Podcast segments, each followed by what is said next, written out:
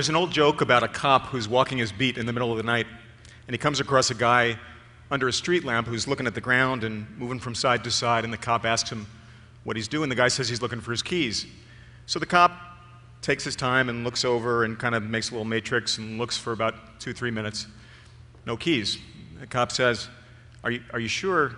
Hey, buddy, are you sure you lost your keys here? And the guy says, No, no, actually, I lost them down at the other end of the street, but the light is better here.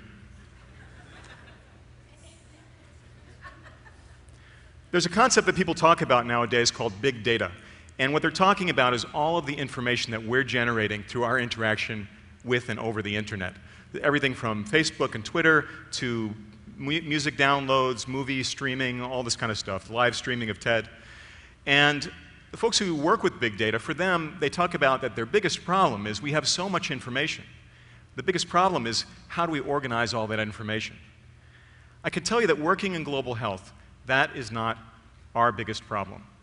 Because for us, even though the light is better on the internet,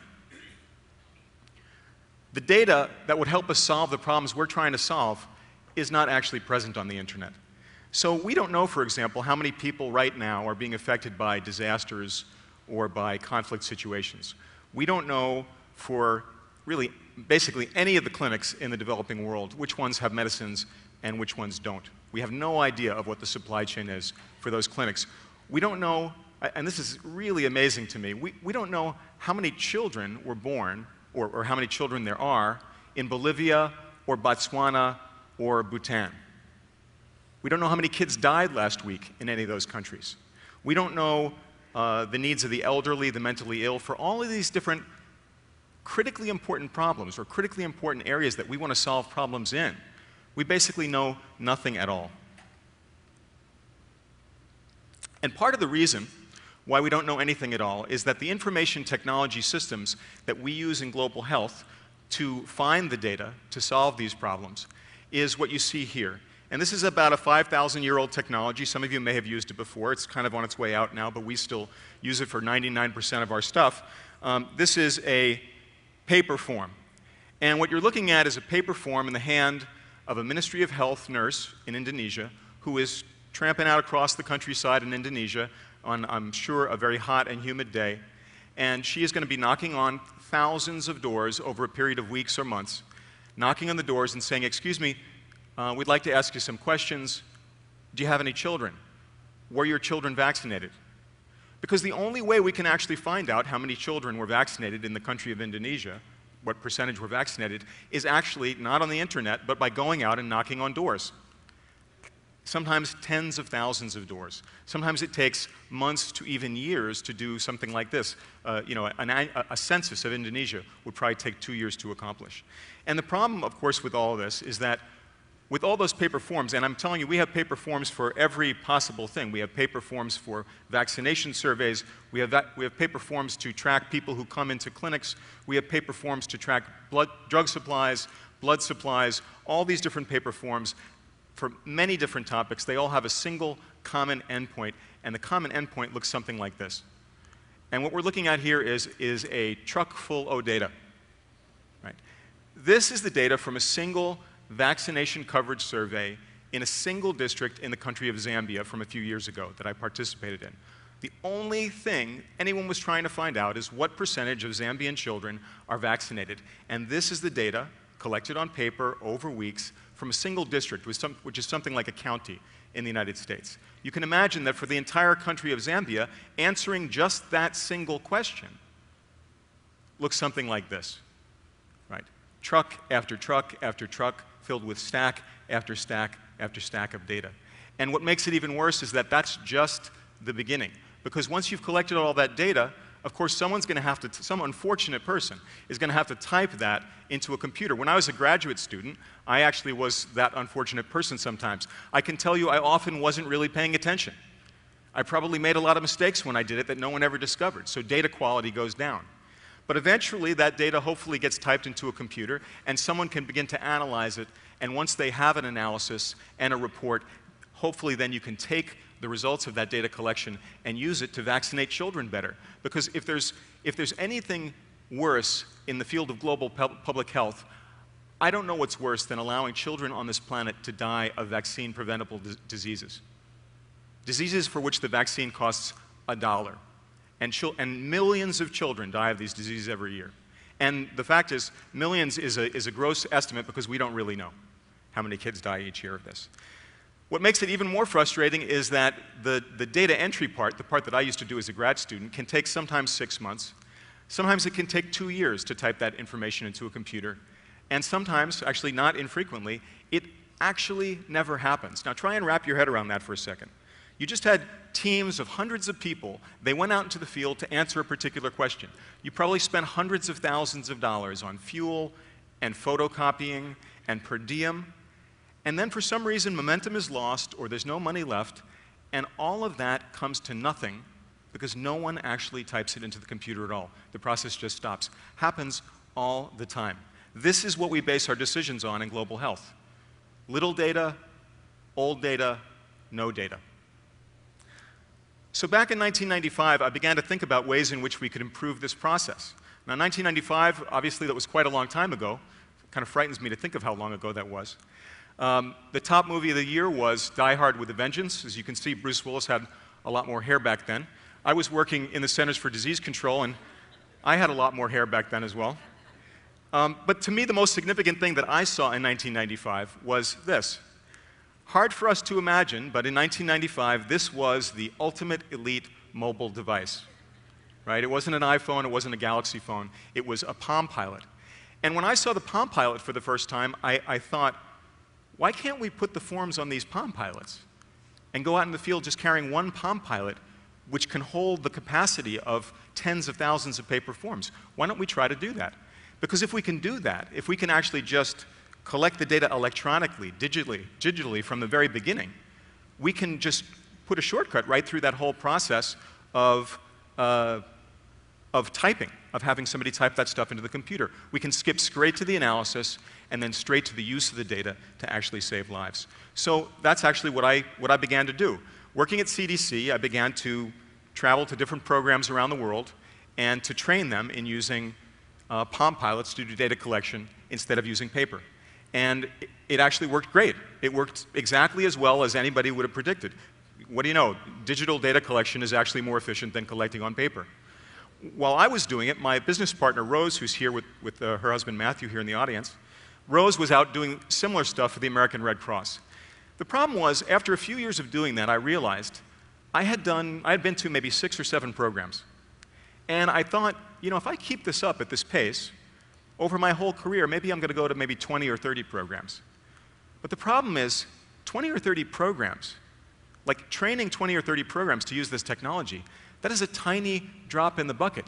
The demand for this, the need for data to run better programs, just within health, not to mention all of the other fields in developing countries, is enormous. There are millions and millions and millions of programs, millions of clinics that need to track drugs, millions of vaccine programs. There are schools that need to track attendance. There are all these different things for us to get the data that we need to do. And I realized if I kept, it up, kept up the way that I was doing, I was basically hardly going to make any impact by the end of my career. And so I began to rack my brain trying to think about, you know, what was the process that I was doing? How was I training folks?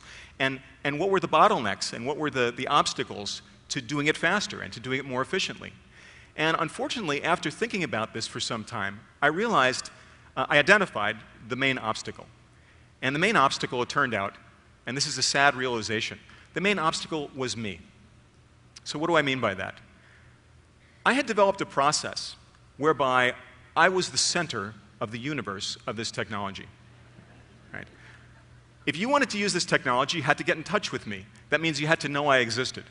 Then you had to find the money to pay for me to fly out to your country, and the money to pay for my hotel, and my per diem, and my daily rate. Right? So you could be talking about 10 or 20 or $30,000 if I actually had the time or it fit my schedule and I wasn't on vacation. Right? The point is that anything, any system that depends on a single human being or two or three or five human beings, it just doesn't scale. And this is a problem for which we need to scale this technology, and we need to scale it now. And so I began to think of ways in which I could basically take myself out of the picture. And, you know, I was thinking, how could I take myself out of the picture for, for quite some time?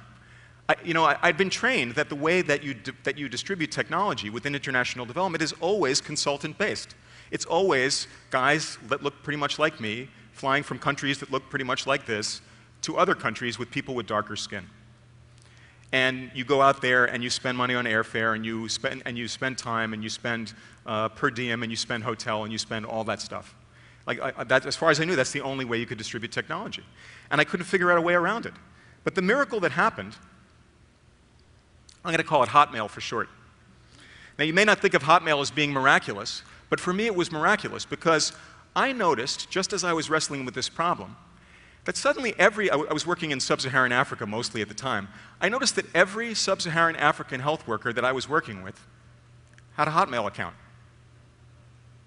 And I thought, you know, it struck me like, wait a minute, I know that the Hotmail people surely didn't fly to the Ministry of Health of Kenya to train people in how to use Hotmail. So these guys are distributing technology. They're getting software capacity out there, but they're not actually flying around the world. I, I, need to think about this some more. While I was thinking about it, people started using even more things just like this, just as we were, right? They started using LinkedIn and Flickr and Gmail and Google Maps. All these things, of course, all of these things are cloud-based and don't require any training. They don't require any programmers. They don't require any consultants because the business model for all these businesses requires that something be so simple we can use it ourselves with little or no training. You just have to hear about it and go to the website. And so I thought, what would happen if we built software to do what I'd been consulting in? Instead of training people how to put forms onto mobile devices, let's create software that lets them do it themselves with no training and without me being involved. And that's exactly what we did. So we created software called Magpi, which has an online form creator. No one has to speak to me. You just, you just have to hear about it and go to the website. You can create forms, and once you've created the forms, you push them to a variety of common mobile phones. Obviously, nowadays, we've moved past Palm Pilots to mobile phones. And it doesn't have to be a smartphone. It can be a basic phone like the phone on the right there, you know, the basic kind of Symbian phone that's very common in developing countries. And the great part about this is it's just like Hotmail. It's cloud-based, and it doesn't require any training, programming, consultants. But there are some additional benefits as well. Now, we knew when we built the system, the whole point of it, just like with the Palm Pilots, was that you'd have to, you'd be able to collect the data and immediately upload the data and get your data set. But what we found, of course, since it's already on a computer, we can deliver instant maps and analysis and graphing. We can take a process that took two years and compress that down to the space of five minutes. Unbelievable improvements in efficiency. Cloud-based, no training, no consultants, no me. And I told you that in the first few years of trying to do this the old fashioned way, going out to each country, we reached about, I don't know, uh, probably trained about 1,000 people. What happened after we did this? In the second three years, we had 14,000 people find the website, sign up, and start using it to collect data. Data for disaster response, Canadian pig farmers tracking pig disease and pig herds, uh, people tracking drug supplies, one of my favorite examples, the IRC, International Rescue Committee, they have a program where semi-literate midwives using $10 mobile phones send a text message using our software once a week with the number of births and the number of deaths, which gives IRC something that no one in global health has ever had, a near real-time system of counting babies, of knowing how many kids are born, of knowing how many children there are in Sierra Leone, which is the country where this is happening, and knowing how many children die. Physicians for Human Rights, this is moving a little bit outside the health field, they are gathering, they, are basically training people to do rape exams in Congo, where this is an epidemic, a horrible epidemic. And they're using our software to document the evidence they find, including photographically, so that they can bring the perpetrators to justice. CamFed, another charity based out of the UK, CamFed pays girls' families to keep them in school. They understand this is the most significant intervention they can make. They used to track the disbursements, the attendance, the grades on paper. The turnaround time between a teacher writing down grades or attendance and getting that into a report was about two to three years. Now it's real time. And because this is such a low cost system and based in the cloud, it costs for the entire five countries that CamFed runs this in with tens of thousands of girls, the whole cost combined is $10,000 a year. That's less than I used to get just traveling out for two weeks to do a consultation.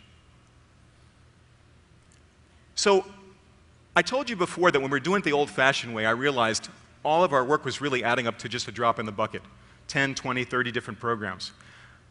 We've made a lot of progress, but I recognize that right now, even the work that we've done with 14,000 people using this is still a drop in the bucket.